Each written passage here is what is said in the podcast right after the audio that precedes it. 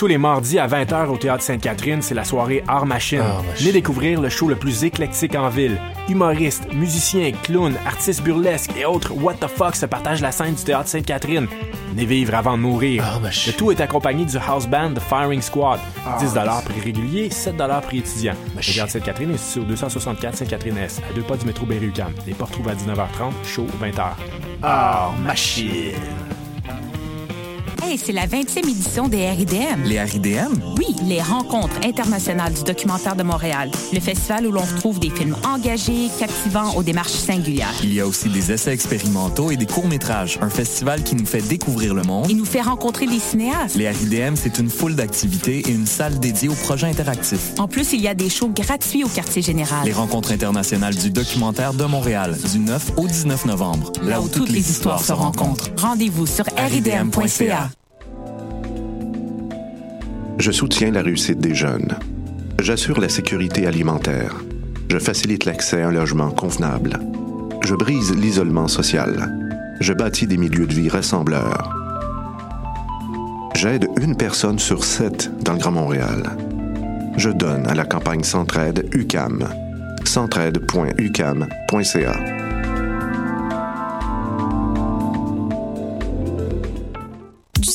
19 novembre, place Émilie Gamelin, ATSA, quand l'art pense à l'action, vous invite à Paradis fiscaux, l'état d'urgence. Une grande mobilisation artistique et citoyenne contre les paradis fiscaux. Profitez d'une programmation délirante avec les artistes belges Loops, Désorceler la finance, le camion vide-poche, le cœur en colère, le radis fiscal de ATSA, assistez à une conférence de Alain Deneau, impliquez-vous comme bénévole. Du 16 au 19 novembre, place Émilie Gamelin, soyez nombreux à dénoncer les paradis fiscaux dans les règles de l'art. Bonsoir ou bonjour, c'est Oxpo Puccino et vous êtes sur les ondes de choc. c'est pour ça que ça bouge comme ça. Oh,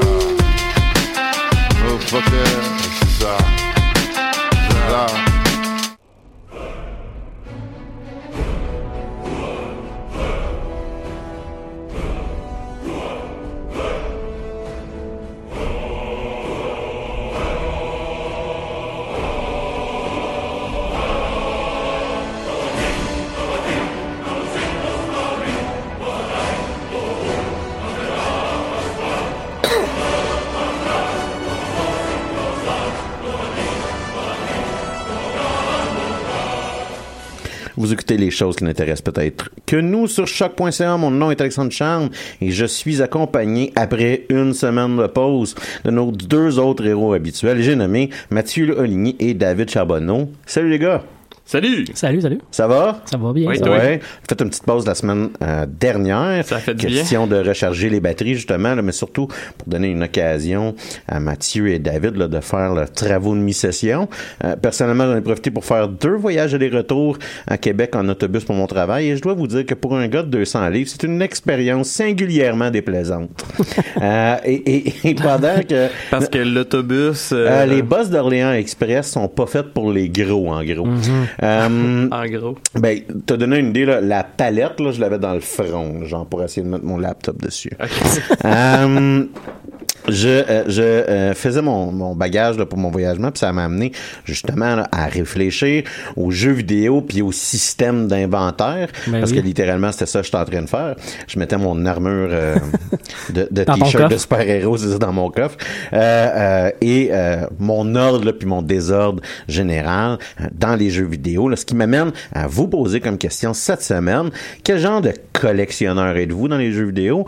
Euh, Qu'est-ce qui ont de l'air vos inventaires? Même là, plus, plus généralement, est-ce que vos sims se lavent? Êtes-vous ordonné ou désordonné dans votre vie virtuelle? David. Ben de base, euh, j'aimerais ça répondre à ta dernière affirmation. Soit, est-ce que nos sims se lavent? Euh, si c'est pas le cas, vous perdez généralement au jeu parce que vos sims vont euh, pleurer et tomber en On peut-tu dépression. mourir de pas être propre dans The Sims? En fait, je pense qu'on peut mourir de dépression. Ah, ouais, c'est vrai. Je pense, je suis pas certain. Non, là, non, je suis certain. euh, Ça, ouais, ça aurait l'allure. Je sais pas, tu nous parleras de ton expérience avec les cachots. Mais euh, non, en fait, euh, moi, de ce côté-là, euh, je me suis posé un peu la même question en fin de semaine parce que j'ai recommencé à jouer à SimCity. Puis je me suis rendu compte que je pouvais détruire des quartiers au grand complet si le quartier, parce que dans le nouveau SimCity, tu pouvais euh, faire des routes en diagonale. Ouais, ouais. Et euh, si je me rendais compte que c'était un peu croche, je refaisais Ouais, le quartier ouais. au grand complet, Mhm. quitte à perdre une quantité phénoménale de cash juste parce que je voulais que ça soit droit. Fait que toi, faut que ça soit Euh, comme une carte, comme un- les Romains là, qui faisaient tout Ouais, en ouais. quadrilatère. là. Ouais, ben j'ai pas le choix, pis c'est c'est ça dans plusieurs jeux, j'ai des jeux où j'ai même plus de fun parce que euh, je connais la façon de placer les trucs pour que ça soit le plus efficace possible, ce qui fait que ma map au grand complet de- des jeux de, de city building justement euh, va être euh, vraiment toutes mes Mhm, maps vont mhm. être pareilles. Euh, dans Skyrim, euh, généralement si admettons je cherche une arme qui est pas dans mon coffre à armes, je vais paniquer. Que ça veut dire que j'ai dû le dropper par accident dans un autre coffre à quelque part dans la maison. Euh, non, non. euh, puis euh, j'en j'en parlais un peu avant. Euh, par exemple, quand je joue à Stardew Valley, euh, moi, il faut que ça soit toutes mes patates ensemble dans un petit enclos, euh, mes, mes Mhm. euh, navets ensemble, etc. Si si par hasard j'accroche un bouton puis ça enlève une de mes bananes puis que c'est pas symétrique, ça va juste une banane, une patate, ça va juste me tomber ses nerfs. Fait que non, je suis ce genre de, de joueur là. Toi, faut que ça soit impec, sinon tu détruis Exactement. tout. Faut- oui. Mathieu? Euh, c'est assez impressionnant à quel point je vais être désordonné dans ma vie personnelle puis très très très ordonné Ouais, ouais, dans ma vie dire la même virtuelle. chose, hein. Tu sais, j'ai- dans, dans dans ma chambre, il y a des piles de vêtements un peu partout par terre, mais mes personnages ont des vêtements placés dans les bons coffres à plusieurs endroits différents, en ordre, en fonction de comment je voulais placer. Comme ça, c'est Euh, le coup classique à Skyrim. C'est-à-dire Ouais. que t'as 3, 4, 5, 6 coffres là, dans, dans la maison. Ouais. Puis là, t'as ton coffre à, à barre de fer, t'as ton Ouais. coffre à, à pag, on va dire. Ouais, là, ouais. Puis t'as ton coffre à armure et à épée. hein, Ouais, puis dans ben dans Fallout aussi par exemple, on va avoir Ouais. des euh, on peut rajouter des, euh, des mannequins pour mettre ses armures dessus, on peut rajouter des euh, des des des, euh, des des ornements sur les murs pour mettre tes armes puis les afficher comme tu veux. Euh, je suis maniaque au point de tout placer comme je veux à quel endroit puis après ça laisser des armes à certains settlements puis pas à d'autres.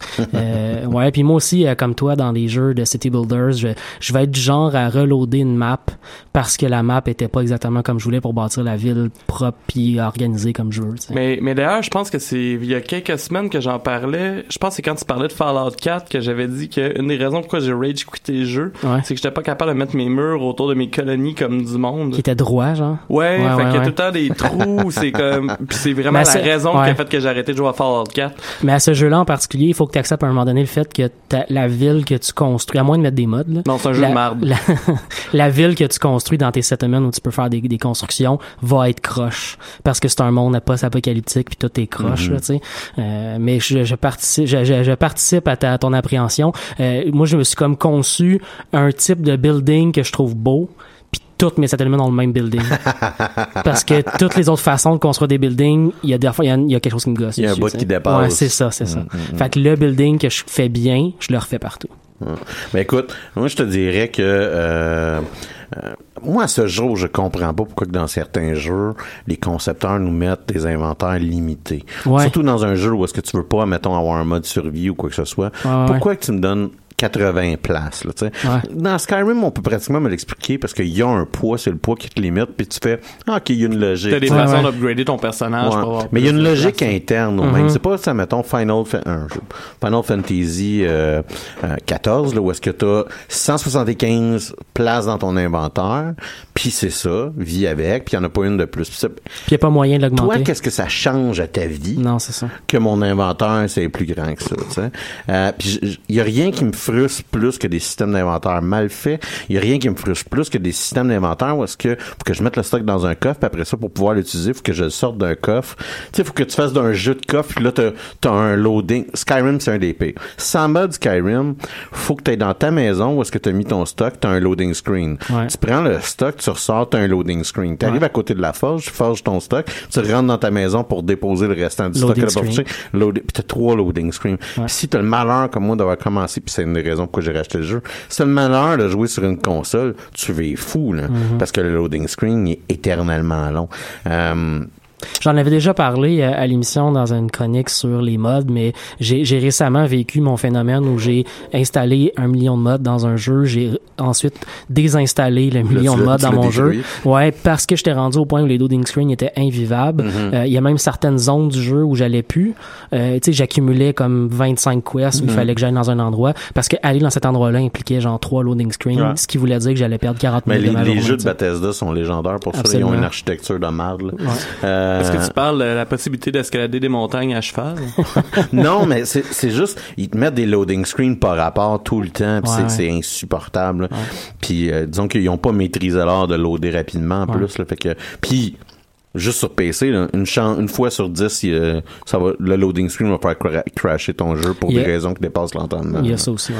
Euh, fait que je réponds un peu moins, là, mais je, je, je, suis pas, je suis pas un perfectionniste. Je te dirais même que, mettons, quand je joue à Minecraft, le fait que toute mes- une bâtisse qui est totalement parfaite, totalement en ordre, moi, c'est quelque chose que, que je trouve gossant. Ça a l'air pas vivant, ça a l'air fake. Non, mais tu sais, trop... euh, trop euh, on, a- on jouait sur un serveur moi puis David puis avec des amis communs là. Mhm. Euh, puis La maison de Johan t'a gossé. Ouais, la maison, la maison d'un des joueurs me gossait à la regarder parce qu'elle était faite parfaitement euh, symétrique. Puis t'a- t'avais, tu sais, c'était, c'était un peu sans vie pour moi. Moi, j'aime, ouais, ouais. j'aime le fait que t'as l'air- il y a une fonction, il y a l'air d'avoir eu un vécu dans, dans le bâtiment. Il y avait pas d'âme. C'est ça, il y avait pas d'âme. C'est un peu comme quand on apprend, mettons, un, Tu compris, Johan? T'as pas d'âme. certains des jeux, on comprend la méthode d'optimiser comment qu'on joue. Dirait que la deuxième game est tout le temps moins intéressante parce que elle a moins d'imperfections. Ceci étant dit, là, je suis comme vous autres, là, je suis un, je suis un completionist, tu sais, euh, Ah oui. la mort, que j'essaie de pogner, j'essaie de pogner tous les achievements. Je joue à Final Fantasy XIV, j'ai recommencé mon personnage parce que je- Hein? ils ont créé un bonus qui faisait que tu avais un boost de 100%, qui faisait que si je recommençais mon bonhomme au complet, ça me prendrait moins de temps pour tout mon... Vous comprenez un peu à quel point ça fait pas de sens ce que je suis en train de vous dire. Ouais, c'est ça. C'est ça. C'était une, ma- c'était une Ça manière faisait de- du sens au moment où ton nouveau ça. personnage. Ça faisait une manière, c'était une manière d'optimiser là, ma, ma- mon, mon travail, mon personnage. Donc ça, c'est plus de même où je vais avoir mon bout un, un peu euh, maniaque. Euh, avant de passer en musique, euh, puis avec nos chroniques, là, je suis certain euh, que nos auditeurs s'interrogent sur le passionnant championnat mondial de, talisman et, euh, et comment Enfin, nouvelles. se passe ta compétition, David. Comment s'est passé ton premier match? Et je pense que là, tu as fait ton deuxième même. En fait, exactement, j'ai eu mon deuxième euh, lundi après-midi. Euh, mon premier match euh, contre toute attente, parce que je m'en attendais vraiment pas, j'ai eu la première place. Félicitations. Donc, ben, merci beaucoup. Et c'est, combien de points au classement de première place? ça, c'est trois points. Donc, euh, il y a... Si tu te fais tuer avant la fin, généralement, t'as un point. Sinon, c'est deux si tu te rends fin. Ouais, tu te rends fin sans gagner. Et c'est trois si tu gagnes. Donc, j'ai eu trois, les deux autres joueurs ont eu deux.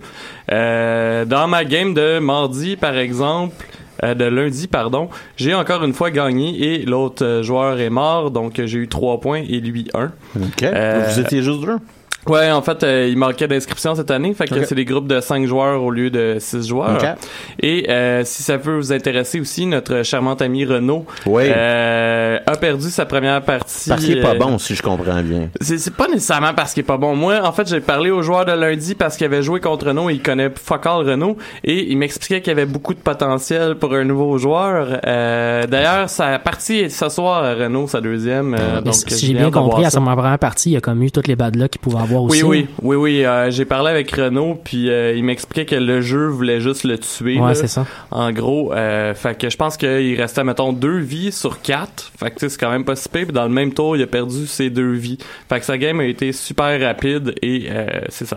Euh, Fait que là, présentement, au classement général, tu te situes où? je suis le premier. Ah, écoute. Rien de moins. Ben non, moi je vous l'ai dit cette année, Ah. je le sens, j'ai fait faire un t-shirt, ben, un chandail Monchlon en fait, puis euh, je sens que la coupe est à moi.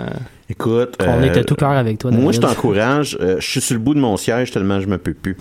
Euh, J'ai vu ça quand tu me regardais euh, pendant tous mes matchs. En, en tout cas, moi, je t'ai suivi. J'étais là dans Oui, tes games de. Twitch. ouais. T'as-tu compris? Non. Non, euh, ouais, c'est ça, je pensais. Il y a aussi le fait que je me suis connecté et j'ai été faire autre chose. Là, Ah, je m'en doutais bien parce que des fois j'étais enregistré avec toi puis tu me répondais Ouais, pas. ouais, c'est ça.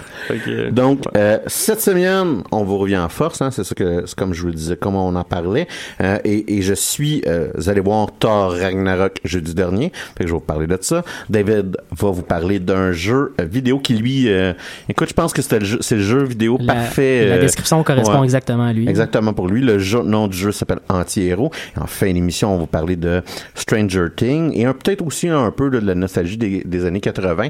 On en parle en fin d'émission. Pourquoi? Parce qu'on on pense pas avoir des spoilers, mais on, va peut-être pas se gêner pour que la conversation soit fluide. Fait qu'on va, on va vous tenir en garde une fois rendu là. Euh, mais pour commencer, on passe musique avec David Rawlings et Midnight Train.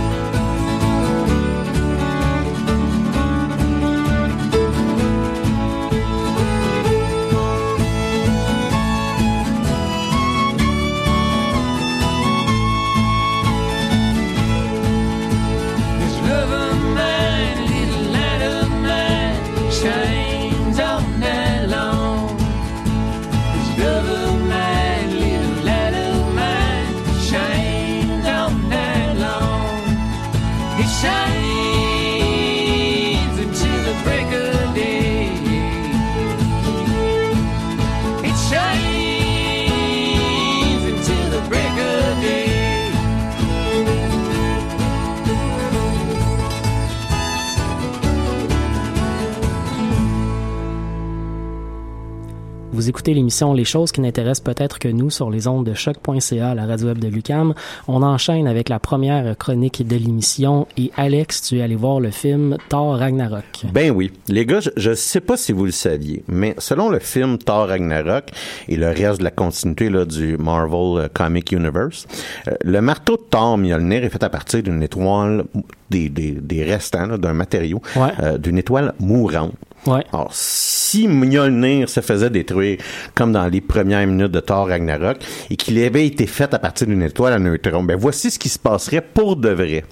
les, les, les neutrons des éclats du marteau dégageraient l'équivalent de l'énergie de la plus puissante, plus puissante bombe thermonucléaire jamais construite par l'humain toutes les nanosecondes. Hmm. Après 10 secondes, toute la planète aurait bouilli et ça produirait presque assez d'énergie pour que la croûte, terrestre vole en éclats. En gros, il n'y a pas grand-chose qui survivrait à ça, même pas les tentatives de retour politique euh, municipal de Richard Bergeron. Euh, vous l'aurez deviné, je, Wow. suis, je suis allé voir. Je l'attendais, mais je, je suis allé voir Thor Ragnarok, un film qui met en vedette Chris Hemsworth, Kate Blanchett, Tom Hiddleston, Mark Ruffalo et Jeff Goblin, qui est euh, réalisé là, par Taika Waititi. Waititi, Waititi, en tout cas. Et non Euh, Louis C.K. T'es lourd. Je vous avertis que euh, j'ai des mini spoilers là, un peu dans ma chronique, là, rien de trop grave, mais euh, ça devient euh, difficile de parler du film là, euh, et euh, de ce qu'il signifie, là, à moins là, qu'on parle de un ou deux éléments là, qu'on voit dans les premières minutes. là. Donc, euh, une note à- à- à- avant de commencer, là, en plus, là, c'est que Thor a accumulé des recettes d'un peu moins euh, de 500 millions jusqu'à maintenant, donc là, que ça va euh, très bien quand même pour la machine Marvel euh, à cet effet. là. Euh, c'est un film où l'action se produit deux ans après euh, Avengers Age of Ultron, donc environ euh, au moment là, où euh, Civil War se produit, là, si vous voulez, là, un- un- un- comment placer le film dans la timeline. Ouais. On, on rejoint Thor à un moment où il semble abandonner sa quête pour découvrir ce qui se cache derrière les tentatives qu'une personne aurait de reprendre les gemmes de l'infinité. On se souvient Mhm. comment que Age of Ultron termine. Euh, et euh, Thor, là, euh, au début du film, est capturé par un démon du feu qui s'appelle Suture, euh, qui est comme euh, dans la mythologie Marvel. Marvel slash nordique. Là, ouais, ouais. C'est comme une fusion étrange. là. C'est la personne là, qui serait responsable du- de la destruction d'Asgard, Ok. donc de Ragnarok, De le Ragnarok. titre euh, du film. Rapidement, dans le film, Thor va se libérer de sa captivité. Il va retourner chez lui, voir que son frère, là, qui a pris la place de son père, il va rencontrer brièvement Doctor Strange, qui est bien fait, c'est bien réalisé, puis c'est intéressant. C'est ce que Marvel réussit, puis a amené de nouveau, si vous voulez. Là. C'est un petit caméo, dans le fond, c'est ça? Moi, c'est- peut-être 5-6 minutes, ça fait avancer l'histoire, puis euh, comme ça, euh, et Thor qui cherche Odin, ça passe pas. C'est pas l'histoire de la moitié du film. Mhm. On est capable de sauter un petit peu les étapes Mhm. grâce à Doctor Strange. Hashtag, il est magique. Euh, et euh, on retrouve Odin quelque part là, dans les pays scandinaves. Rapidement, on va passer de réunions de famille quand même chaleureuses là, en récit d'exposition sur le méchant avenir là, et euh, la libération de la euh, déesse de la mort, Hela. Euh, D'accord. Qu'est-ce qui se passe? je, sais pas. Euh, Ella va combattre euh, brièvement là, les frères là, qui est temps, va détruire le marteau de Thor. Ouais, ouais. Euh, non, la, je, chose qu'on a je vu dans le punch, la planète explose pas comme qu'est-ce qu'elle devrait. As-tu été déçu? Euh, non, quand même. Euh, non, quelque chose qu'on n'a pas vu quand- dans le trailer. Puis d'ailleurs, le trailer, je fais une petite parenthèse, Ouais. le trailer de Thor Ragnarok est euh, assez intéressant parce que il est modifié euh, pour cacher des spoilers. Ah, c'est cool, ça. Ouais. Fait que il y, a- une scène en particulier où est-ce qu'on on a modifié la scène dans le trailer. OK. Euh, ce n'est pas du tout la même scène dans le film Pour nous mettre sur une mauvaise piste. pour nous mettre sur une mauvaise piste. C'est cool, Puis, euh, je suis certain, là, en, guillemets, là, je suis certain que la, la, c'est pas qu'ils ont altéré le film avant la sortie Ouais, ouais, ouais. ou entre le trailer et la sortie. C'est volontaire. C'est, il y a un choix qui est fait, puis c'est, euh, je te dirais que j'ai particulièrement apprécié, quand j'ai vu, en fait, c'est, quoi la vraie version, si vous voulez, j'ai particulièrement apprécié qu'on me l'ait caché, fait que c'était quand même euh, assez bien réfléchi par Et moi, j'aime, à ça. j'aime beaucoup ce principe-là, là, notamment pour qu'on puisse euh, faire taire un peu le Internet Hive Mind sur euh, les analyses de trailers et les préparations Exactement, de films. là. ouais. L'Internet devient vraiment fou avant Moi, j'ai aucun problème que les trailers me mentent jusqu'à un Ouais. certain Ah, point, là. Ben, écoute, je te rappelle Rogue One où ce qu'on pensait que la fille était juste devant un TIE Fighter puis que Ouais. finalement... Mais, mais, ouais, ok, ben, je, je- je- Je te rappelle que t'as bitché solide je, sur les je vais trailers peut-être me qui ré- Je vais mentaient. peut-être me rectifier. J'ai j'ai aucun problème à un film qui me ment si le résultat final est meilleur que le trailer. Et le problème de. Rogue One, c'est que le résultat final était moins bon que le trailer. Il y, a- il y a des choix pour adoucir le film de Rogue One Ouais, que ouais, ouais. je pense que... C'est sûr que quand ils font un trailer pour nous vendre le film, des fois, ils vont trop loin. hein. Dans ce cas-ci, c'était pour nous mettre sur la mauvaise piste, si je comprends bien. Ben, c'est ça, c'est ça. Euh, donc, euh, Ella va combattre brièvement les frères euh, et euh, éventuellement, là, va les forcer à fuir et va les envoyer, si vous voulez, là, sur la planète Sakar. C'est un Sakar, là, c'est un, c'est un dépotoir interstellaire qui est dirigé par un maître de combat gladiatoriaux là, qui s'appelle le Grandmaster, qui est joué par Jeff Goldblum. Ouais. Là, encore là, lui aussi, on l'a vu dans le trailer quand même. Et c'est là que Thor va non seulement rencontrer Valkyrie, qui est une Asgardienne euh, qui s'est elle-même euh, exilée, mais c'est aussi là qu'il va combattre Hulk et Ouais. on comprend que c'est à partir de ce moment-là qu'on a l'entièreté des éléments de la recette de qu'est-ce que ça va être Thor Ragnarok. Ouais. C'est la fusion quand même de plusieurs histoires Thor Ragnarok. Clairement, euh, tout ce qui se produit sur sa corps, ça fait référence à un, à un moment là, qui s'appelle Planète Hulk. Euh, et euh, on a Là, tu des... fais référence au comic book? C'est ça, au- dans les comic Mhm, books, oui, mhm. excusez-moi. T'as pas vu le film? Thor? Non, c'est. Ok, c'est beau. Euh, donc, ça va faire référence là, à Planète Hulk, la, la, la série. Euh, il y a aussi là, une fusion de d'autres euh, comic books de Marvel dans cette histoire-là.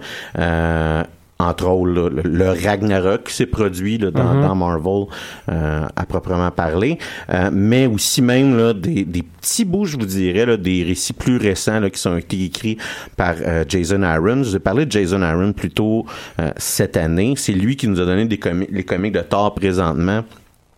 Euh, donc là, ceux qui m'ont personnellement fait tomber en amour avec le personnage, tant là, la, la version de Thor dans Original Sins, où est-ce que Thor va éventuellement perdre le contrôle de son marteau, Ouais. euh, mais aussi l'histoire de Jen Foster. Puis un petit peu avant ça, là, euh, il va aussi avoir Thor God of Thunder, qui est une très bonne série, mais en même temps, là, je rentrerai pas trop dans les détails, là, parce Mhm. que mais c'est on voit Thor euh, après plusieurs milliers d'années comme le dernier dieu vivant dans cette série-là. Ah, c'est cool.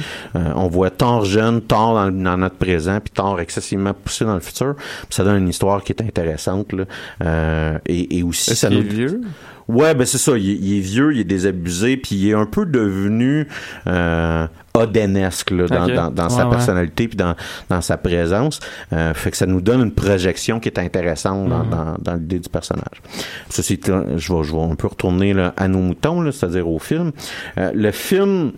euh, nous fait un coup classique, je vous dirais. Euh, et c'est de nous présenter euh, l'histoire d'un héros perd un peu ses pouvoirs. Donc, dans ce cas de Thor, il, se fait détruire Le son marteau. marteau, puis il est exilé de force. Mhm. Euh, et, euh, J'ai déjà vu, là. et qui apprend des leçons de vie. Puis là, il vit un moment de croissance personnelle. Puis là, on va entrecouper ça avec des scènes qui mettent le méchant principal euh, qui va nous euh, vomir du dialogue d'exposition. Jusque-là, que- tu me parles du premier film. C'est ça, parce que... Non, il parle de Spider-Man 2 avec le Docteur Octopus. Parce que le réalisateur décide de nous rappeler que le méchant existe, sais. Puis j'aurais pu pardonner à tort sa structure classique si ça n'a pas tort. été, puis tu viens de le dire, exactement la même chose que le premier film de la trilogie. Euh, puis vous le savez, c'est comme si Taika Waititi avait suivi les cours de scénaris- des scénarisations de DJ Abrams, là, Mhm. là. parce qu'il nous refait exactement le même film qu'un autre de la série, en souhaitant que le monde soit trop calme pour le remarquer, also known as The Force Awakens. C'est bon pareil. J'ai pas dit que c'est pas bon. Mais j'ai pas dit que tu peux pas trouver ça bon. Mais tu peux pas me dire que c'est pas exactement le même film. Ça donne, ça donne, euh, la grande différence là, dans ce film-là, c'est que euh, Watiti y amène un peu ses sensibilités euh, et il met le volume de la recette des films en Marvel, de- des films Marvel à 11. Donc la recette des films Marvel, c'est il se prend pas trop au sérieux. On fait deux trois blagues, on essaie de d'être quand même plus léger, pas très dark dark. En fait, c'est l'anti Dark Knight là, si on si on passe l'expression là, tu sais. là. Euh, et euh, sauf que à 11, ça crée un récit qui commence à plus être capable de, de- de- d'être autoportant. Là. Fait qu'à un moment donné, on perd le sens un peu de l'histoire juste parce que on essaie de me faire un punchline à toutes les minutes. Euh, puis euh, il va très, on va aller très loin dans l'autodérision, on va aller très loin dans des moments d'improvisation entre acteurs, à un point, comme je vous dis, moi, je- je- j'ai un sens qu'on perd l'histoire, puis qu'on a affaire à un film euh, qui se pense plus drôle que qu'est-ce qui est vraiment. Mhm. Euh, je veux dire, j'aime les jokes de de, de, de pète euh, autant que, que mon prochain, là, mais euh, appeler un portail spatio, spatio-temporel le trou de cul du diable, je trouve pas ça si drôle que ça dans la vie. Euh, Puis il y a un peu de ça. C'est pas que le film est pas drôle, c'est vraiment juste qu'il se pense plus drôle que qu'est-ce qui est. sais. Il y a tellement de blagues que, je- comme je vous dis, la cohésion de l'histoire se trouve un peu... On nuit à la cohésion de l'histoire. À un point, là, on se retrouve un avec une sorte de jello de film. Ouais, ouais, ouais. Il n'y a plus vraiment de grande consistance. Puis c'est rendu du... C'est plus du manger mou. C'est... liquide. Ouais, mais c'est il y a, y a- il y a comme plus rien qui t'amène à réfléchir. Puis pourtant, euh, je, je le disais avant qu'on rentre en onde à- à- à- avec Mathieu, c'est un film qui, quand on regarde l'état du personnage principal, Thor Odinson, à la fin du film, c'est intéressant où est-ce qu'on l'a amené. C'est intéressant les responsabilités qu'on lui a données. C'est intéressant les réalisations qu'on a faites, comment qu'on l'a altéré. Fait qu'il y a comme un bon travail de d'histoire, mais on dirait que ce qui est entre les Ouais. points qu'on essaie de frapper, le dialogue, donc l'interaction, ça devient comme un amoncellement de gruau puis de jello. là. plus hâte à ce qu'ils vont faire avec le personnage au prochain film plutôt que ce qu'ils t'ont donné à ce film-ci. Ben, c'est ça, là. J'aimerais voir Thor 4, Ouais. mais qu'on le prenne un peu plus au sérieux, puis qu'on, on, on y aille peut-être un petit, on, on, on soit game d'y aller un peu plus dark, peut-être, Ouais, ouais. On avait Euh, parlé de ce- cette problématique-là avec le film de Spider-Man l'été dernier. On s'était dit que euh, le niveau de blague, le niveau de, euh, Ouais. de, de la recette Marvel, comme tu en parles depuis tantôt, là, commençait à être étiré un peu. Mais moi, moi, je suis pas d'accord là-dessus, puis je, je vais en profiter du puisque j'étais pas là pendant l'émission où euh, vous avez parlé de Spider-Man, mais euh, je considère que Spider-Man, ce genre de blague-là a sa place. Mais c'était pas ça notre propos. t'as pas, t'as pas de tort, là, en C'était pas ça notre je pensais propos. que tu faisais une comparaison comme quoi Non, avec non. Spider-Man, ça Non, avait c'était plus une trop, projection euh, qu'on faisait. Avec Spider-Man, tout marchait super bien, la recette tenait. Oui, Parce que c'est un film d'adolescent, Ben. Mais à ce moment-là, on avait les premiers, les premiers previews de Thor qui arrivaient. Puis là, je- moi, je commençais à appréhender justement que à- avec là où ils étaient allés dans Spider-Man, qui fonctionnait bien, continuer dans cette dans cette lignée-là, mais avec les, les autres personnages qu'on connaît de l'univers Marvel. Ouais, moi, je commence, la, je trouve que la recette est très très En passant, c'est pas, c'est pas que du mauvais. Puis, tu sais, Non, non, non. je, fais un commentaire général. T'as été pas que- diverti quand même. C'est ça, c'est pas non, non, j'ai eu du fun. là. Ouais. Puis c'est pas que mauvais, mais c'est juste que, euh, comme je vous dis, à un moment donné, puis euh, tu sais, Chris Hemsworth, là, un, un- il y a un timing comique naturel. Il est capable d'être drôle, il est capable de livrer du drôle. là. Moi, je l'avais particulièrement. Moi, j'ai aimé le, le dernier film de Ghostbusters. Je dois être une des seules uniques personnes sur la planète. qui a aimé ce film-là. Mais Hemsworth est très drôle dans ce film-là. Puis pourtant, il, il partage, euh, il partage la, la, la, la vedette avec euh, quatre grown-ass. Tu sais, je veux Ouais, dire, ouais, c'est- ouais. c'est Ouais. c'est quatre poids lourds de, de comédie, puis tu penserais qu'il il aurait pu être aisément éclipsé dans ce film-là. Puis non, tu sais, il tient, il tient son terrain. sa place. Il a sa place, hein. C'est ça, il est capable de livrer ce qu'il a livré. Là. Fait que c'est pas que ça, ça tombe tout le temps faux, mais à un moment donné, euh, il manque un petit peu d'os. Je reviens avec ma métaphore de Jello. Là. À un moment donné, on voudrait que ça soit un peu moins mollusque. Là. On voudrait qu'il y ait plus d'os. Euh, je pense que je, je pense que je, je vais euh, manquer euh, d'expression de mou genre à la fin de, de cette chronique. Euh, je le dis là, mais euh, il y a des points forts là, dans Ouais, le film. ouais. Euh, chacune des scènes d'action sont brillamment exécutées selon moi. Tu sais, c'est, c'est de la bonne action, c'est intéressant visuellement, c'est très captivant. Ben ça, Euh, j'ai pas un souvenir avec un film de Marvel où ce que côté action, ça a été décevant. Non, en fait, c'est, je C'est un- leur Ouais. point fort. là. Puis je te dirais très bons qu'il là-dedans, il- ouais. il le maîtrise un peu mieux, euh, du moins là, dans, il y a quelques films qui me viennent à l'esprit, mais un peu mieux que, que DC, puis Ouais. euh, dans des coches Mhm. quand même assez élevées. Là. Euh, puis dans un monde là, où est-ce qu'on peut être blasé là, de, de scènes de combat à grand déploiement, Thor Ragnarok frappe juste à quelques moments. Euh, la scène du début et de la fin particulièrement, on dirait que Marvel puis Industrial Light and Magic, euh, euh, ils semblent décider de donner des leçons au film de DC sur comment réussir un combat avec une fuck tongue d'image de synthèse. Euh, Il y a énormément de CG, puis où est-ce que, mettons, les films de DC vont tomber très flat quand ils vont nous présenter, mettons, un combat que- comme contre Doomsday, par exemple, ouais. ou même un peu le combat final de Wonder Woman, moi qui m'a un peu laissé sur ma Ouais, fin. je suis d'accord. Euh, mais euh, juste parce qu'on dirait qu'ils ont de la misère d'ici à chorégraphier ce type de combat-là avec des, des CG. Ça va être intéressant de comparer avec euh, Justice League qui s'en vient, qui lui va mettre en scène justement du CGI, mais à grand niveau avec beaucoup de personnages. Ouais, ben Steppenwolf, le personnage principal. D'ailleurs, euh, je vais aller voir ça euh, euh, jeudi après notre émission Ouais. Justice League. Mais Steppenwolf va être entièrement fait par, par, euh, par image de synthèse. Euh, non seulement ça, mais un des personnages de Justice League est pratiquement fait entièrement par euh, Cyborg. Cyborg. il est Cyborg, pratiquement, il est en il n'y a jamais eu un saut de pratique. C'est-à-dire qu'il est en spandex tout le temps que ça a été filmé.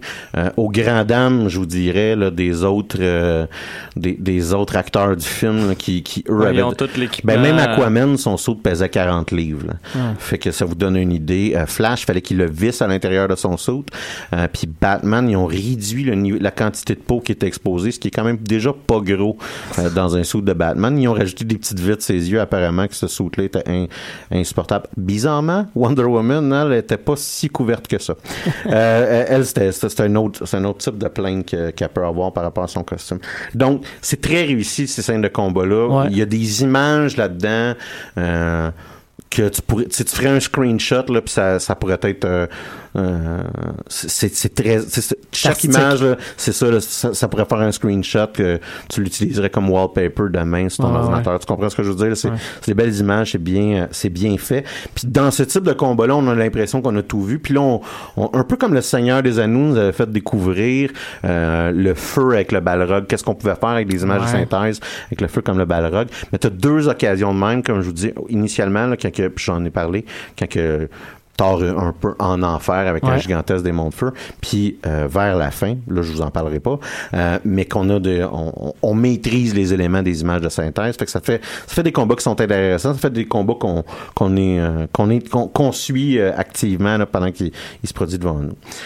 Faut aussi noter là, que, le, comme je vous disais, le développement de personnage là, est honnêtement intéressant à suivre.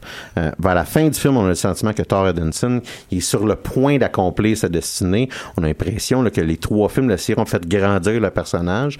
Euh, on a un bon sens de la finalité, puis on réalise en certains cinéma qu'on est activement intéressé à, savoir ce qui va se passer avec Thor dans euh, Avengers Infinity War, puis on souhaite jusqu'à un certain point que ça ne soit pas la dernière fois qu'on nous amène Thor au grand écran.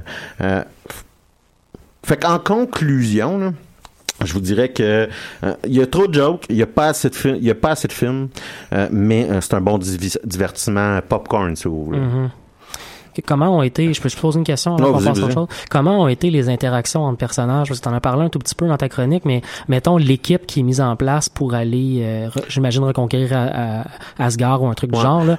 Euh, comment c'est ensemble? Là? Parce que c'est, Marvel est quand même très très bon là-dedans normalement. Fait que l'équipe des bons, entre guillemets, euh, ils sont comment? Ben, je veux dire, écoute, on, Tom Hiddleston puis Chris Hemsworth, je pense pas que j'ai besoin d'expliquer que c'est, ils, marchent très bien ensemble, sont capables de se relancer parfaitement. ils ont des bouts qui sont même en étant quand même dans leur dynamique de frères, on vit des moments à caractère émotif. Ah, cool ça. Euh, qui sont qui sont quand même intéressants. Il y a, euh, la nouvelle venue, là, je dirais, là, dans, dans l'univers de Marvel, dans, du côté des gentils, si on enlève un peu Jess Gumblin puis Kate euh, Blanchett, Valkyrie qui est jouée par Tessa Thompson, si je me trompe, elle est excellente. C'est un personnage qu'on qu'on croit, elle nous présente une histoire qui est, qui est bien. Je vous disais, là, c'est une Valkyrie, hein, de toute évidence, une guerrière de, de, de de, de, Asgard mais qui s'est auto-exilé. Mm-hmm. Fait que il y a une désillusion dans le personnage euh, qui, qui, est bien rendu, je vous dirais. Puis ben Mark Ruffalo puis euh, Chris Hemsworth, euh, donc Hulk, sur toutes ses versions, Bruce Banner jusqu'à jusqu'à Hulk, mm-hmm. si vous voulez. puis Chris Hemsworth ils, nous en donnent pour notre argent, je veux dire, sont, sont intéressants. Le problème, c'est qu'il y a une petite faiblesse, c'est ça, sur le côté du dialogue. Mhm. on a peut-être un peu lâché trop les rênes, euh, côté improvisation, puis rendre les choses euh, comiques. Je comprends. On s'en va, David? Oui. Ouais, fait que ça faisait un petit bout que moi, j'étais teasé par un petit jeu sur Steam euh, dont tu as parlé rapidement tantôt. Euh, j'ai décidé de l'acheter, en fait, dernièrement parce qu'il est en spécial pour les spéciaux d'Halloween. Et euh, j'ai décidé de, de l'acheter aussi pour me féliciter pour euh, mon bon travail euh, lors de la mi-session. Fait que c'est ça, il s'agit de Anti-Héros. Euh, Anti-Héros, tout d'abord, ça fait partie de la multitude des jeux dont je vous parle qui ont été créés par un gars Pintakers. Euh, la différence, en fait, c'est que euh, lui a fini par avoir une équipe qui s'est joint à lui plus tard, mais je pense qu'on parle sur euh, une période de peut-être 4-5 ans. Là. Euh, donc, une grosse une grosse période où ce qui a été seul. C'est un jeu qui a l'appellation de Digital Board Game, ce qui veut dire que c'est un jeu avec un gameplay rappelant légèrement les jeux de société, mais mm-hmm. cependant euh, ça se trouve à être uniquement digital. Ce qui est d'ailleurs super dommage parce que le jeu le jeu aurait été vraiment cool en version euh, physique, là, si je peux me permettre. Ouais, ouais. Mais c'est que la, la dynamique du jeu, elle serait difficile à faire euh, pour euh, deux joueurs, un en face de l'autre. Je vais vous expliquer pourquoi éventuellement. La prémisse du jeu, comme tu l'as dit tantôt, elle a un style que j'aime beaucoup, soit euh, qu'on est le maître d'une guilde de voleurs et que notre but c'est de prendre le pouvoir euh, de la ville contre une guilde rivale. Ça se passe dans une ville euh, éclairée au gaz à l'époque victorienne et c'est un jeu turn-based de style 4X, soit Explore, Expand, Exploit and Exterminate, qui c'est ce style de jeu qui s'est fait connaître par Civilisation. Ouais, moi, j'appelle ça un civilisation. Ouais, moi aussi. Puis C'est là, c'est juste que tantôt, je me suis tanné puis j'ai cliqué sur le lien Wikipédia pour savoir finalement c'était quoi 4X que je vois tout le temps. Puis je me suis dit, je vais le placer dans la C'est comme un, un, un jeu tactique, j'appelle ça un Final Fantasy Ouais, ouais. Ouais, ouais. Puis on comprend. Ouais. On comprend parce qu'on est vieux puis qu'on est geek. Ouais. Donc, comment ça fonctionne ce jeu-là? Ben, tu commences généralement avec le maître de ta guilde dans une map qui représente un bout de la ville où est-ce que t'es. Euh, cependant, tu vois absolument rien dans le quartier, euh, dans les quartiers puis euh, puis dans la ville, sauf à peu près trois cases autour de ton personnage. Tu vois aussi euh, ta guild house qui sert absolument à rien, fait que je sais pas pourquoi ils l'ont vraiment mis, sauf pour te donner ton point de départ, et un magasin général euh, qui est qui chill à côté de ta guild house. Pourquoi ne pas créer sa guilde de voleurs à côté d'un magasin général, messieurs? Évidemment. Je me le demande. Donc, euh, ton personnage principal, lui, il est, in- il est invincible et il est le seul qui peut explorer les rues et les quartiers de la ville. Euh, une action, ça va te permettre de découvrir trois nouvelles cases euh, dans une rue ou d'entrer dans un bâtiment. Lorsqu'on rentre dans un bâtiment de quartier qui est pas découvert, euh, on découvre tout le quartier et on vole le contenu de la maison où ce qu'on est rentré. Pour gagner de manière générale, il faut accumuler 6 points de victoire qui pourront être accumulés de diverses manières que je vais vous expliquer un peu plus tard.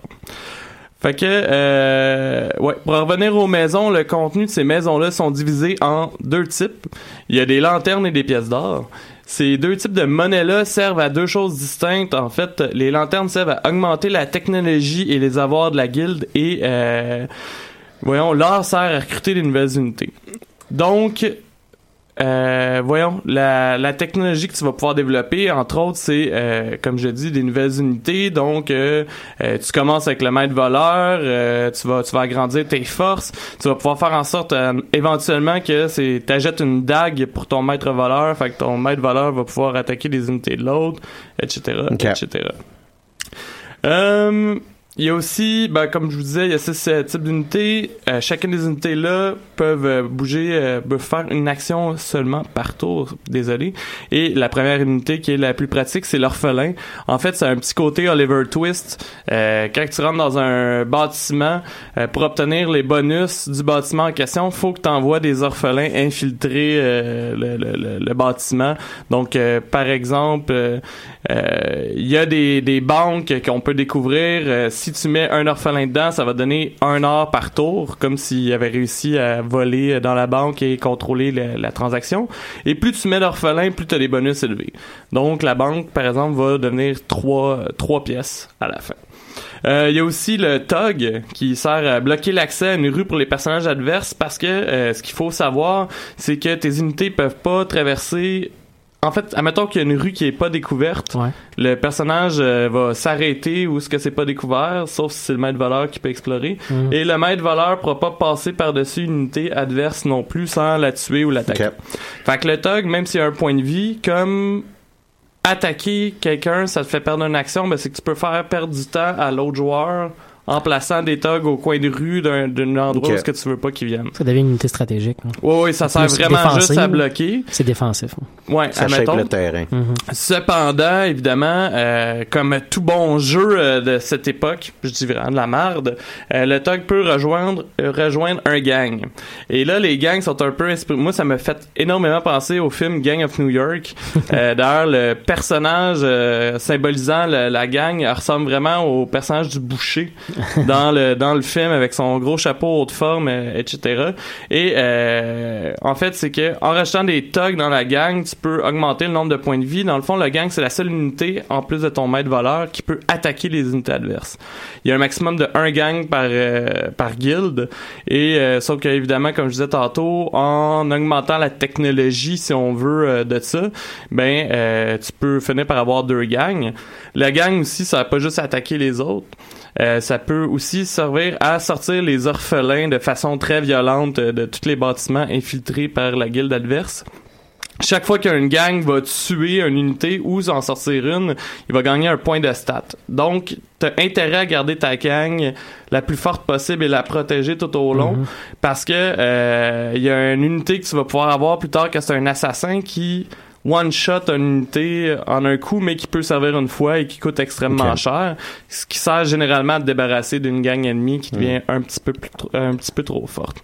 Il y a le saboteur comme euh, unité qui te permet de placer justement un piège dans un bâtiment. Fait que, mettons, moi, tantôt, je vous donnais comme exemple la banque. J'ai envoyé trois orphelins. Ma source principale d'argent, c'est la banque. Euh, le gang ennemi approche. Il pourrait sortir tous les orphelins de, de, de ma banque. Mais je vais mettre un saboteur dedans. Ce qui va faire que lui va poser une bombe qui dure deux ou trois tours, si je me trompe pas. Et euh, quand le gang va arriver, il va être stunné devant la banque. Ce qui est exactement le bon moment pour que moi, je puisse envoyer un assassin ou quelque chose pour le péter parce qu'il est coincé là. Puis il peut plus rien faire et il a pas affecté euh, mon bâtiment. Euh, puis la dernière unité qui me restait à parler, en fait, c'est euh, l'officier. Je sais pas trop comment traduire ça en français, fait que j'ai décidé d'y aller très librement. L'officier truand, euh, qui est un gars un peu creepy, chauve, euh, qui va clairement, so- son nom va clairement sortir dans les prochaines semaines euh, pour euh, des questions de, de d'inconduite sexuelle, qui se promène en carrosse avec des barreaux, qui rentre dans un bâtiment, qui pogne tous les orphelins en riant puis qui part. Fait que c'est ouais. C'est un peu c'est un peu weird. C'est pas creepy du tout, hein? Non, puis euh, la description sur le site internet euh, qui donnait, c'était que euh, faut du cheap labor dans la ville, Ah, fait que il va chercher les orphelins.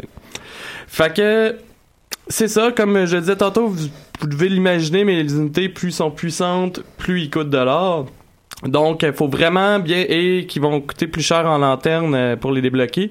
Donc, faut vraiment, vraiment, vraiment gérer tous ces bâtiments, toute sa capacité à obtenir des ressources. Euh, faut faire attention à pas perdre nos unités euh, parce que, comme je disais tantôt, un gang, ça peut être long avant de le rendre vraiment efficace. Puis, il y a Mhm. rien qui te met plus en crise que t'as passé une partie de la game à monter ton gang pour péter te l'autre, puis que, oui, tu perds Mhm. tout. euh, tu perds tout d'une shot. Comme je le disais tantôt, euh, pour gagner une partie, il faut obtenir 5 ou 6 points de victoire. Et il y a trois méthodes assez simples pour gagner des points de victoire. Premièrement, euh, il y a des NPC qui vont être assassinés sur la map. Ok. Donc, euh, ces NPC-là attaquent pas, sont juste sur la map. Des fois, ils sont entourés de l'équivalent de Tog. Et le premier qui tue le NPC euh, va avoir un point de victoire d'assassinat. Évidemment, admettons, le premier NPC va avoir 3 points de vie. Là, quand tu le tues, ça va être rendu 4. Après 5, ça devient tout le temps de plus en plus dur pour les joueurs de, de tuer euh, d'un coup un NPC. Mhm. La seconde méthode, c'est d'ac- d'acquérir des faveurs officielles de la ville. Il y a un maximum de trois faveurs qui peuvent être acquises pendant toute la game, qui sont partagées. Le, le 3 est partagé entre les deux joueurs, donc le joueur 1 peut en avoir deux, l'autre peut en avoir une, puis après, il y en a plus pantoute. Et ça, c'est acheté à coup de lanterne. Le coût monte tout le temps de plus en plus. Et la dernière méthode, c'est d'infiltrer une église avec trois orphelins, parce que quand on fait ça, euh, ça donne la possibilité de blackmailer.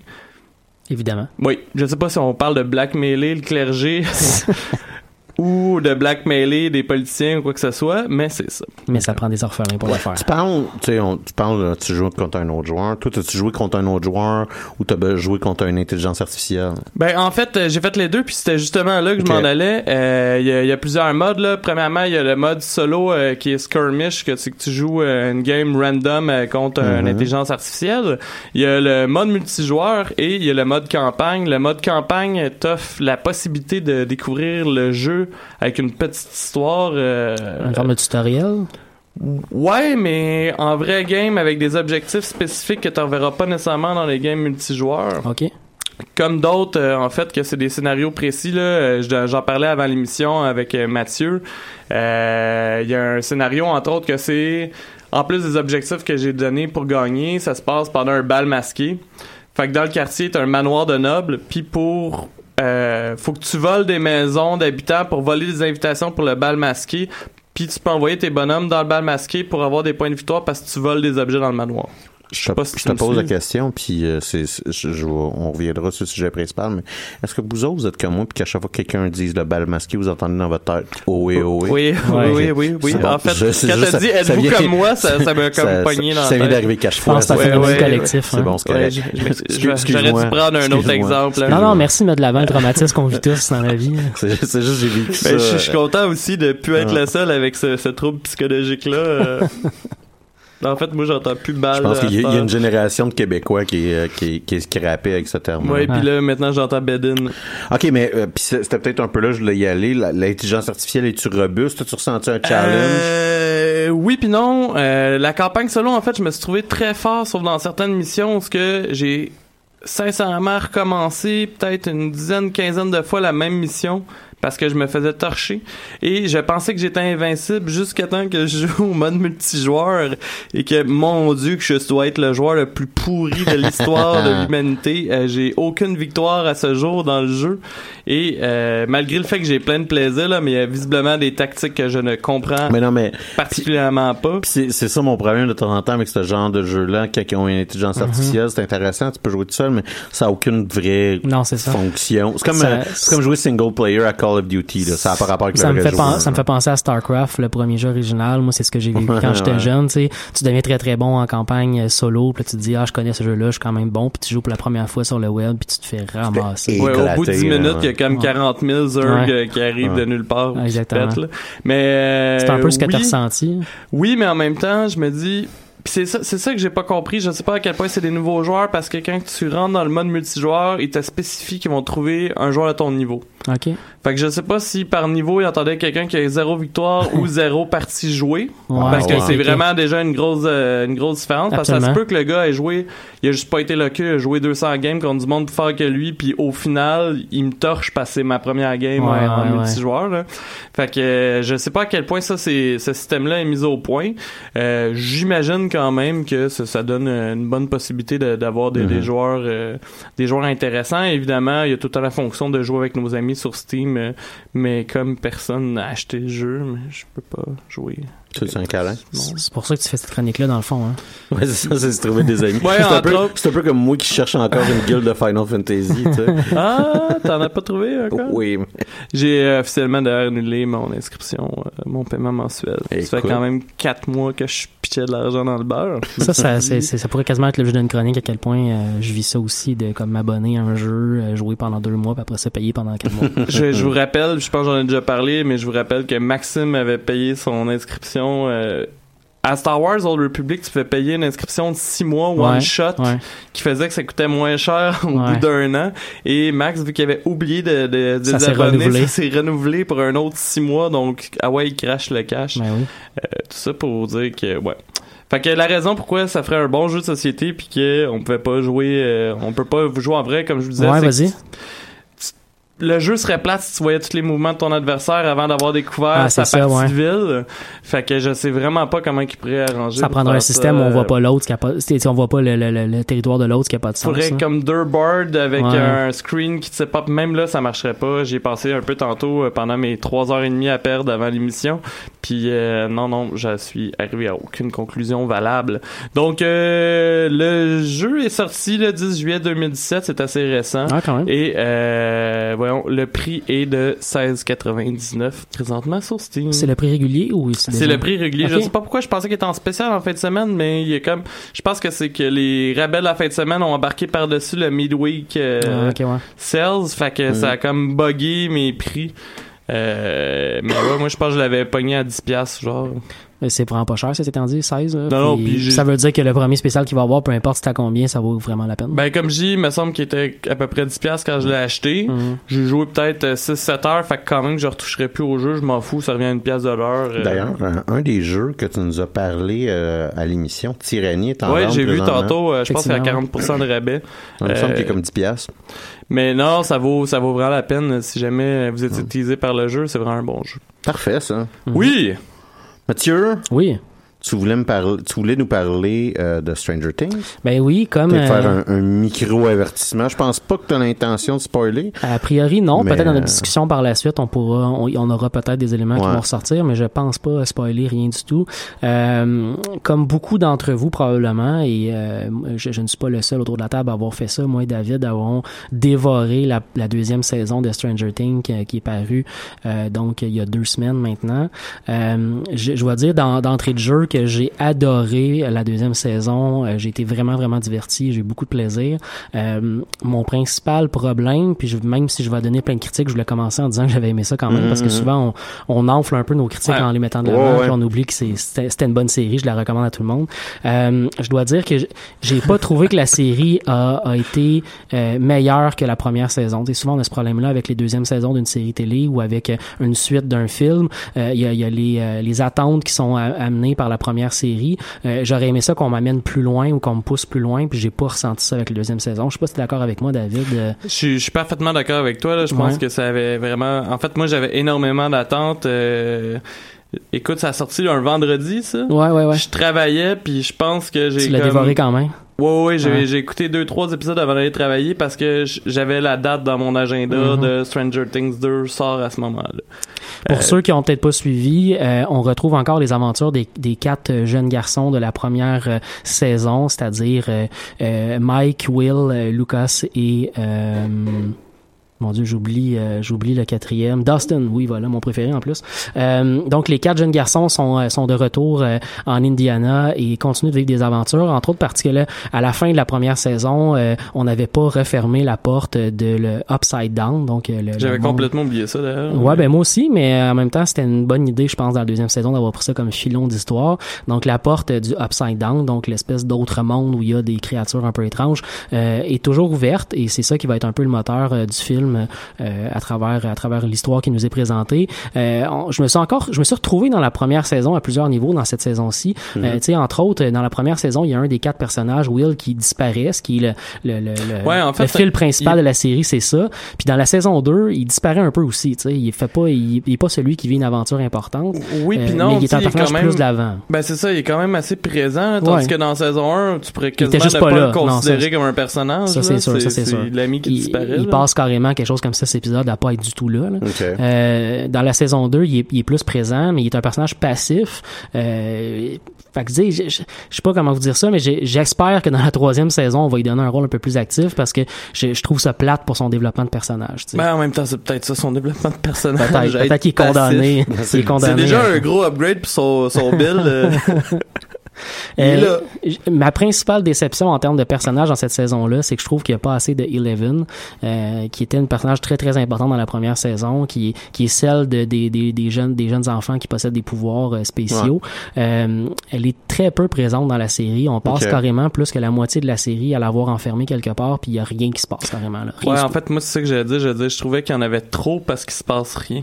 Ben, tu vois, moi, je l'ai vu dans, dans le sens où je trouvais qu'il y avait tellement rien de, de elle qu'elle me manquait. Fait Ok. qu'elle avait beau être présente à l'écran, on la Mais met tellement pas de Tu l'avant. penses que- c'est à cause que, vu que c'est un personnage qui est quand même puissant. Je pense qu'on sait pas comment gérer son pouvoir. d'aider- C'est ça, il permet d'aisément résoudre des énigmes, Ouais. que jusqu'à un certain point, elle possède pas la même fragilité que les autres, les autres enfants, que c'est, tu sais, les, les scripteurs ont de la misère à, à la placer euh, au- dans Mais- le feu de l'action. En fait, dans saison 1, ce qu'il avait fait avec, là, puis tu me corrigeras si, si, si je me trompe, Mathieu, mais c'est que, justement, le fait qu'elle était forte, c'est qu'ils ont voulu essayer d'y faire découvrir une faiblesse humaine. Fait qu'elle devenait faible. Je sais pas si tu comprends ce que je veux dire. Ouais. C'est qu'elle, vu qu'elle passe sa vie dans un laboratoire puis tout, elle avait de la misère à faire confiance aux, aux humains, si on, si on peut dire ça comme ça. Puis les petits gars, dans le fond, c'est comme si c'était ses premiers amis Mhm. qu'elle découvrait. Fait que t'as comme ce côté-là. Fait que je pense que même si c'est un personnage qui est fort physiquement, même si c'est pas physique, là, c'est comme de façon télékinétique,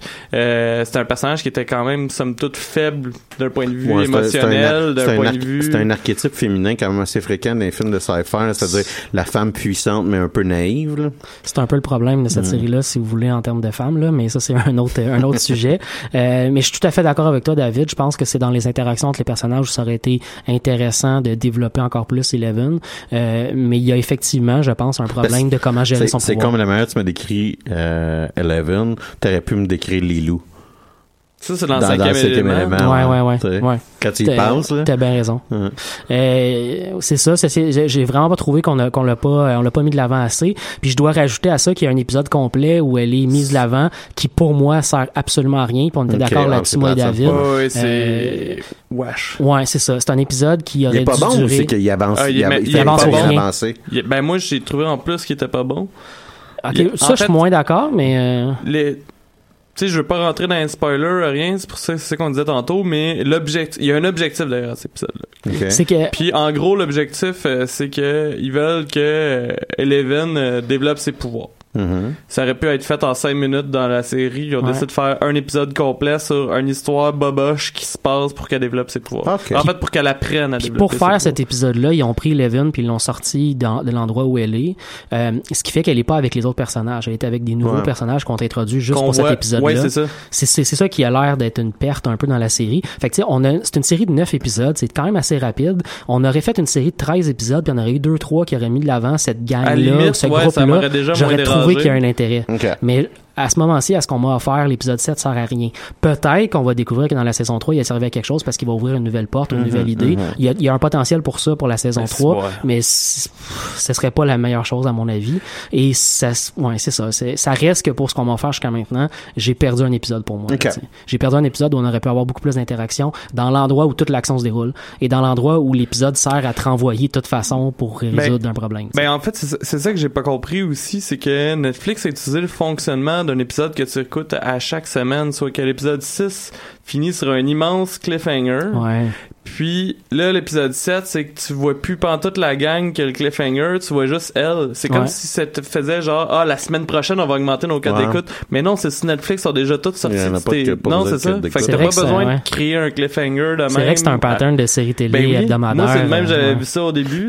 C'est un des commentaires que j'avais lu, puis tu sais, euh, full disclosure, non, puis je m'en cache pas, j'ai jamais écouté un épisode de Stranger Things et je vais jamais écouter un épisode de Stranger Things dans ma vie, mais euh, c'était c'était une des critiques que j'avais vu que c'était une série qui méritait pratiquement plus que le dévoilement classique euh, binge watch de euh, de Netflix puis que Mhm. jusqu'à un certain point c'était peut-être nuisible à cette série en particulier Ouais. là, de Stranger Things euh, la tendance binge watcher euh, me caquer neuf épisodes un après l'autre Mais en Ouais. même temps, c'est Netflix original, ils ont pas le choix. Netflix a pas un poste. Quoi que, je Non, pense qu'ils ont commencé, il y a ils ont certaines commencé à faire qui, ça, il y ouais, a certaines des séries qui Genre qui vont- Rivendell, là, ouais, je pense, c'est ça exactement qui- Riverdale, qui, ou vont pas La euh, gang archique des ouais. téléphones, ouais. Ouais, il, il- effectivement, il aurait pu faire un pattern où ils sortent un épisode par semaine Mm. ou un truc du genre juste disponible sur Netflix, tu sais. Mais en même temps, la plupart des fans auraient attendu peut-être les 9 semaines ou le, Ah, le 2 mois. peut-être, mais moi, Ouais. c'était c'était un des commentaires. Ouais, ouais, je pense j'avais lu c'est- ça sur c'est pas faux. Euh, commentaire positif, euh, j'ai beaucoup aimé les nouveaux personnages qui sont introduits dans la série. On nous introduit un nouveau personnage féminin, une jeune fille qui s'appelle euh, Max et son nommé Mad Max. Euh, elle est introduite dans, dans la série pour accompagner les garçons. Elle a pas beaucoup de, de, de place, mais elle a, elle a un potentiel énorme pour la prochaine saison, à mon avis. J'ai bien aimé ce personnage-là. J'ai adoré euh, euh, Bob, le copain de Joyce, donc la mère de Will.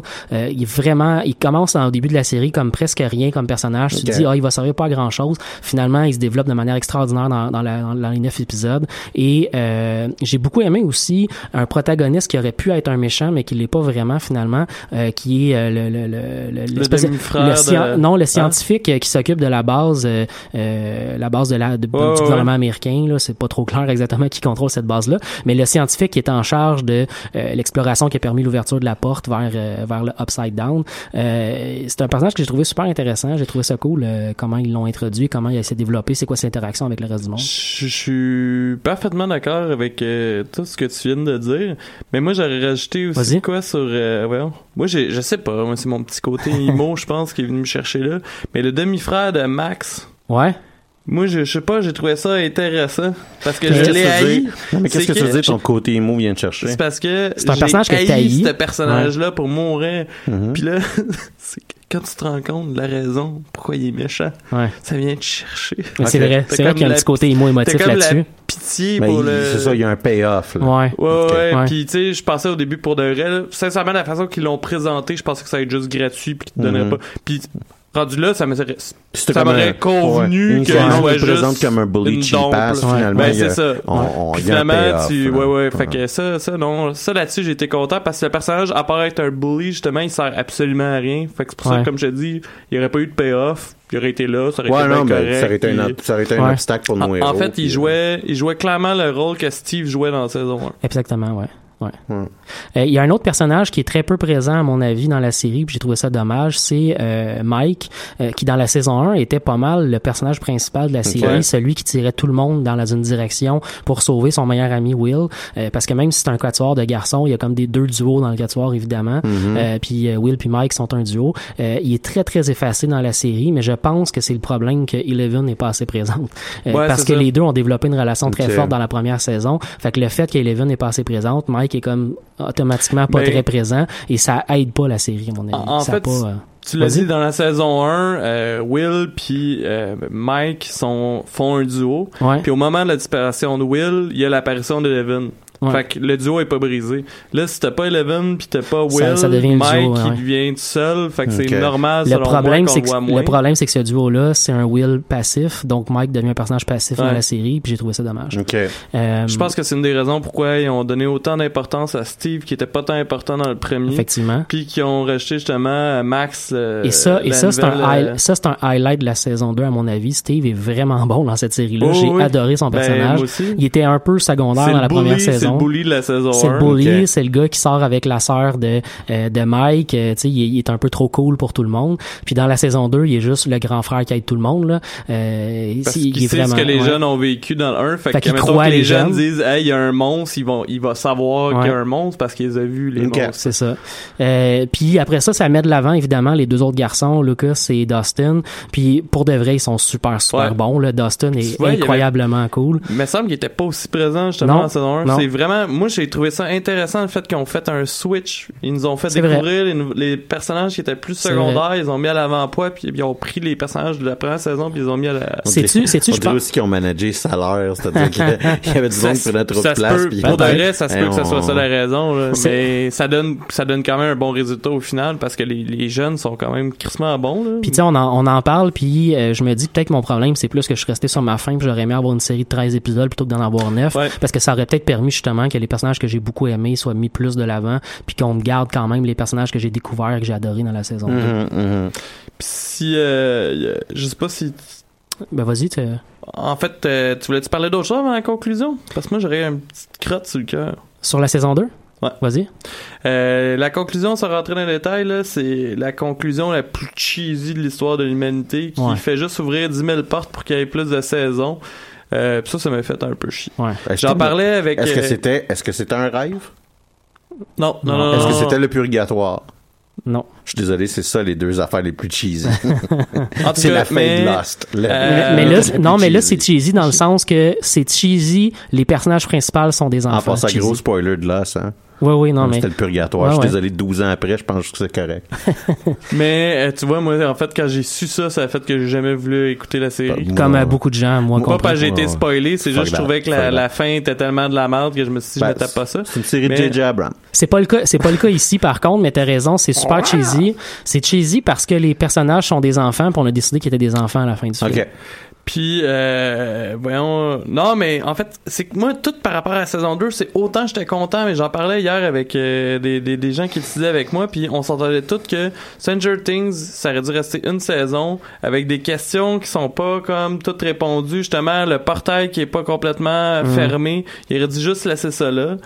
Là, j'ai l'impression que justement, ce qu'ils vont faire, c'est commencer à faire le plus. euh, tu sais, ça va devenir la franchise de Netflix, ça, ça, Stranger Things. Mais le problème, ça c'est déjà un petit peu dans, dans le temps de l'Halloween, là. Il y a euh, deux problèmes principaux qui font que on pourra jamais faire ça, puis probablement que d'un point de vue puriste, on je pourrais être d'accord avec ce que tu dis. Le premier problème, c'est que l'univers est tellement riche qu'il y a un million d'histoires qu'on peut faire avec cette Ça, série-là. c'est sûr. Le deuxième problème, Mais- c'est qu'il y a de l'argent là, dans pour un producteur là, il y a de l'argent à faire en maudit avec cette série-là. Tu sais, il y avait un commentaire que j'ai vu sur Internet, puis au début, j'étais pas d'accord, puis finalement, je commence à trouver que c'est pas si bad que ça. C'est que justement, comme tu le dis, c'est que l'univers est tellement grand euh, qu'il aurait pu littéralement faire ça dans une autre ville avec des nouveaux personnages, puis juste. Tu sais, Stranger Things, dans le euh, fond, le titre fait juste comme gros des que choses tu dis. étranges. Tu dis, il aurait pas dû faire de saison 2.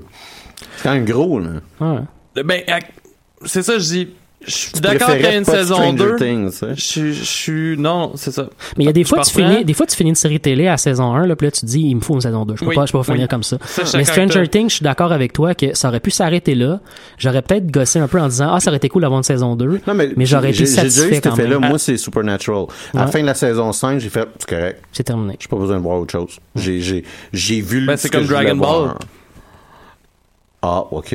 Wow. Une fois que Goku devient Super Saiyan Ah ouais, et ouais. sauve la là. Terre, tu peux Ouais, couper tu peux là. couper Au lieu de rajouter Ouais. 40 transformations qui fait que le personnage est de plus en plus hot. Ouais. Puis comme je disais, par Mais- rapport à la saison 1 puis 2, sur- euh, saison 2 puis 3, mettons, c'est que il aurait pu couper ça pour l'histoire de cette petite gang-là de jeunes dans la saison 1 puis repartir à, niveau, à nouveau avec une nouvelle gang pas nécessairement les enfants ou quoi que ce soit, mais tu sais, on s'entend tant que ça reste dans le phénomène un peu paranormaux euh, Ouais, ouais, de, ouais. de, de plans euh, de plans extérieurs, etc. Mhm. Je veux dire, t'es pas obligé de garder le même protagoniste et tu viens de sauver sur la question de salaire, comme tu parlais tantôt, parce que tu fais juste mettre des Mais nouveaux, en même euh, temps, en même temps, on joue avec des, des acteurs qui sont des enfants. Puis un des problèmes qu'on a avec ça, Ils vont c'est vieillir. ils vieillissent trop vite souvent. Euh, fait que t'as peut-être une solution qui pourrait être super intéressante, peut-être de prendre un des persos, de le faire déménager ailleurs ou un truc du genre, puis de recréer une histoire. Euh, Ça, ça pourrait être effectivement super intéressant de vivre ça comme ça. Ben, en Euh, fait, puis en ça parle serait- en saison 2, il arrête pas de, de parler déménager euh, Ouais. Will. C'est peut-être ça- ça, qui va arriver dans saison 3, là. Puis ça pourrait être un move courageux qui, qui nous relancerait la série vers un autre, un autre endroit. Ceci étant dit, il y a tellement de, de portes ouvertes dans cette saison 2-là que j'aimerais ça quand même en avoir une troisième avant. là. Mais ils ont réglé le problème de vieillissement parce que euh, ils spécifient qu'il y a un an que c'est passé. Effectivement. Fait qu'ils ont juste... euh, Juste à sauter plus vite dans le temps.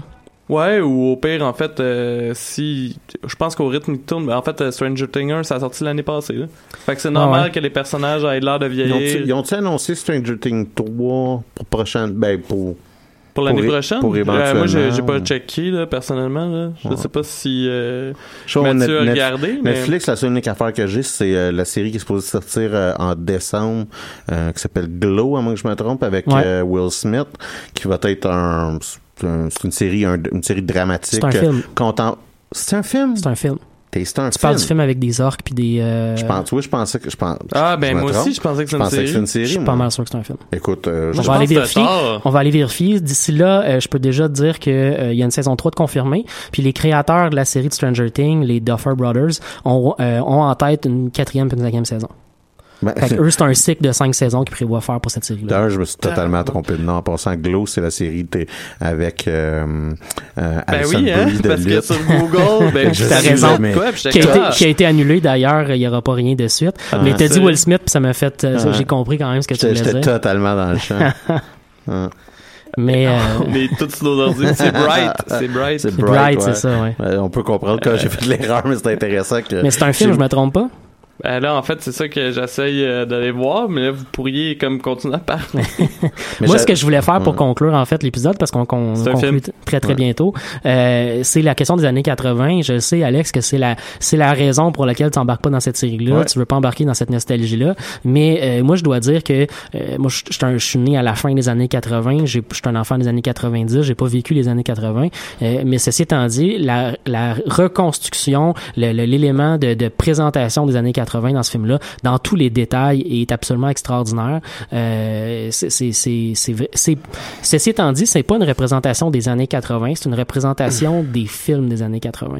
Il y a, il y a C'est un, intéressant, il y ça, a, comme il y a un, il y a un- ouais, il y a, Ouais. il y a un microscope de plus de- devant la, Ouais. la bébite qu'il faut qu'on analyse. A Euh, parce que c'est c'est vraiment le- une image des films des années 80, de la représentation des années 80, plus que les années Ouais, 80 en ça, tant que c'est tel. En- en- C'est- C'est Flashdance, mais en version pour enfants. C'est, admettons, fin 80-90. D'ailleurs, il y a Ouais. euh, Kiss My Geek, euh, qui est une revue internet euh, qui, euh, qui a fait...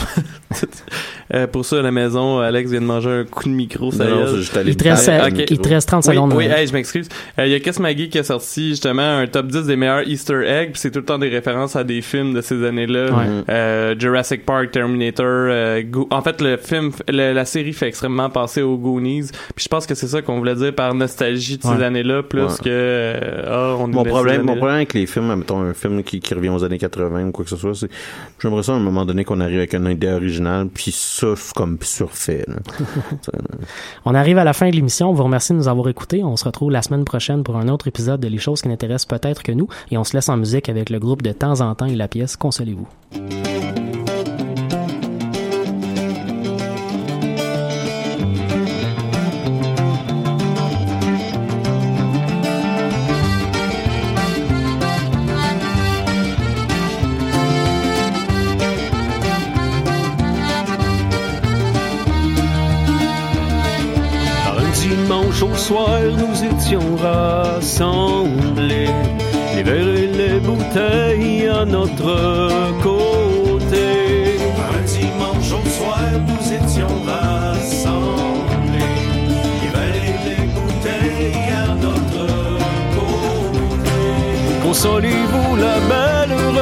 Reconsolez-vous. Car c'est le dernier soir que je passe avec vous.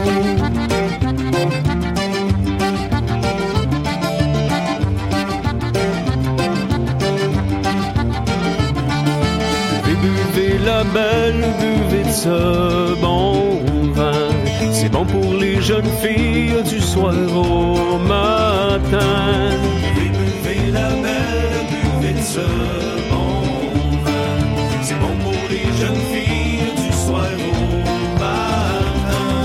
Consolez-vous, la belle, reconsolez-vous.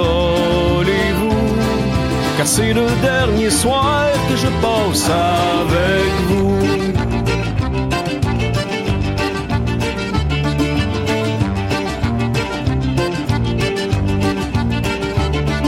J'ai bien su hier au soir dans les pays bien loin. Tu venais m'y voir, c'était pour rire de moi. Dans les pays bien loin. Que tu venais m'y voir, c'était pour rire de moi. Consolez-vous, la belle, reconsolez